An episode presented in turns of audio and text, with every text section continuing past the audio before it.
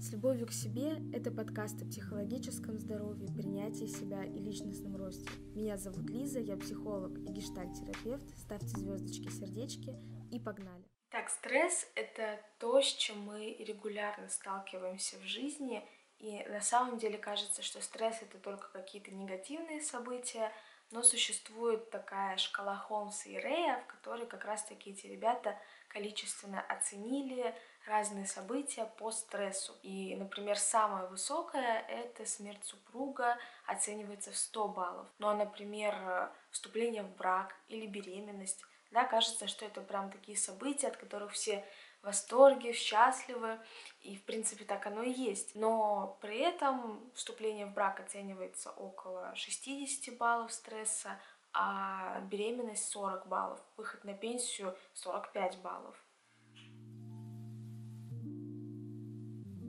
То есть на самом деле вопрос не в том, чтобы избегать стрессовых событий, чтобы никогда этого не было, а в том, как вы с этим стрессом справляетесь и что вы делаете для того, чтобы с ним справиться. Как раз-таки эти механизмы, эти способы, с помощью которых вы справляетесь со стрессом, и носят название копинг-стратегии. То есть копинг-стратегии — это определенные схемы, механизмы, да, поведение, которое помогает или, может быть, не помогает справляться со стрессом. Сразу скажу вам такой маленький спойлер — но вы не можете просто да, почитать о копинг-стратегиях, которые существуют, а сейчас их выделяют около 400, и примерить их да, как одежду, выбрать, которая вам подходит больше. Все равно придется подбирать более-менее индивидуальную копинг-стратегию, потому что у каждого свои способы преодоления стресса, и каждому индивидуально будет подходить своя копинг-стратегия.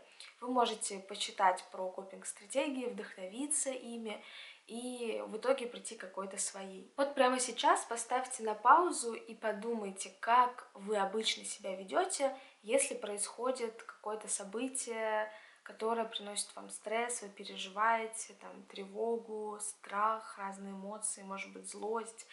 Неважно, в общем-то, да, вы сталкиваетесь с переживаниями во время стресса, и что вы делаете обычно, как вы себя ведете. Именно то, как вы себя ведете, что вы чувствуете, что вы с этим делаете, это и есть ваша копинг-стратегия. Но вы мне можете сказать, что что-то моя копинг-стратегия вообще не работает.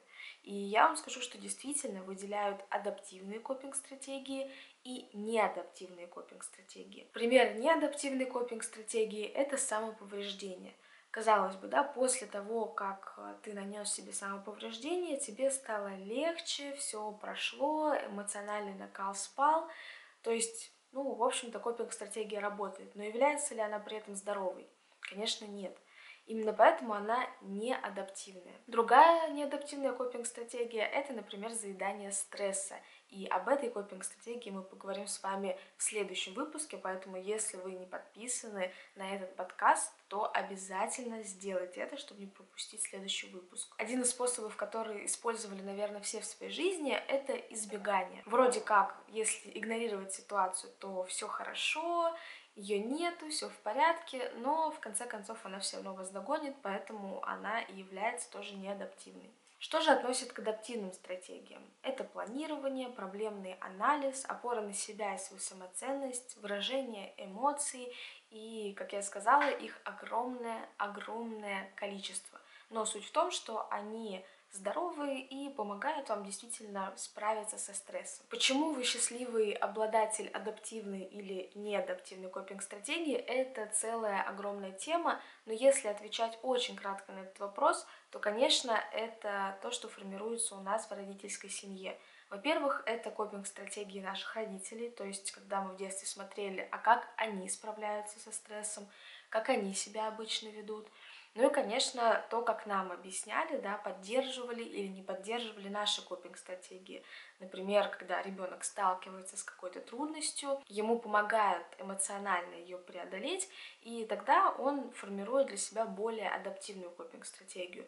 Если же его в этом, грубо говоря, бросают одного, то, к сожалению, часто это может привести как раз-таки к формированию неадаптивной копинг-стратегии. Но хорошая новость в том, что в течение жизни вы можете менять свои копинг-стратегии, стратегии и создавать себе ту, которая будет идеально вам подходить. Сейчас я накидаю несколько правил, которые, мне кажется, действительно важно соблюдать, когда вы в поисках своей копинг-стратегии, когда вы пробуете разные варианты и идете к тому, чтобы найти свою идеальную копинг-стратегию. Первое правило — это, конечно же, анализ вашей старой копинг-стратегии. Что с ней не так? Почему она, например, не адаптивная? Чем она вам не подходит?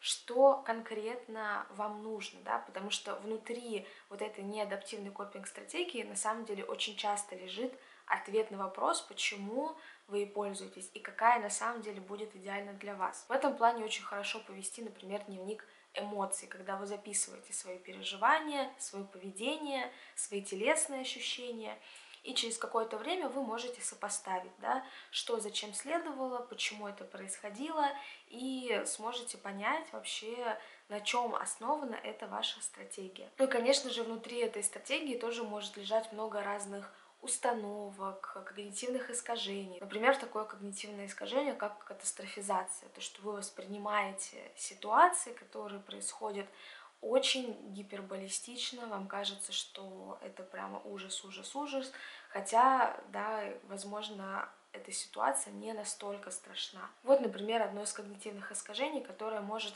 менять восприятие, и за счет смены восприятия вы начинаете вести себя по-другому. Второе правило — это разрешать себе эмоции и выражать себе эмоции, потому что одна из самых больших проблем неадаптивных копинг-стратегий именно в том, что люди избегают эмоций, пытаются как-то их подавить, выражают их через что-то другое, да, в итоге это выходит в психосоматику, самоповреждающее и много-много чего неприятного. Поэтому, когда с вами что-то происходит, вы что-то проживаете, переживаете, дайте себе возможность это полноценно прожить столько времени, сколько это вам необходимо. И это, кстати, третье правило.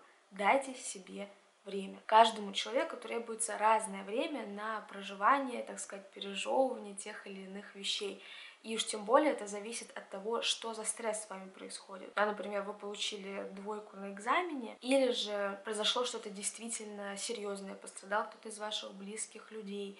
И, конечно же, здесь абсолютно разное время на то, чтобы вы эту информацию переработали, прожили и более-менее эмоционально вернулись в стабильное состояние. Поэтому давайте себе всегда время, сколько вам именно необходимо, а не сколько это как бы нормально. Ну и четвертое правило — это не бояться обращаться за помощью к другим людям, потому что это тоже одно из э, самых таких э, сильных нарушений при неадаптивных копинг-стратегиях, когда я вообще, вот я сам по себе, я сам совсем буду справляться, ни у кого не попрошу помощи, и здесь, конечно, да, мы говорим про такой баланс между тем, чтобы сваливать на других людей всю ответственность за свои проблемы, и тем, чтобы просто разделять с ними то, что со мной происходит.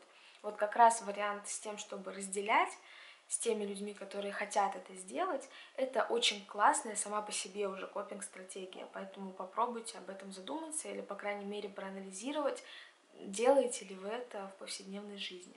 Ну а на этом мы будем заканчивать. Не забудьте поставить звездочки и сердечки и увидимся в следующем выпуске.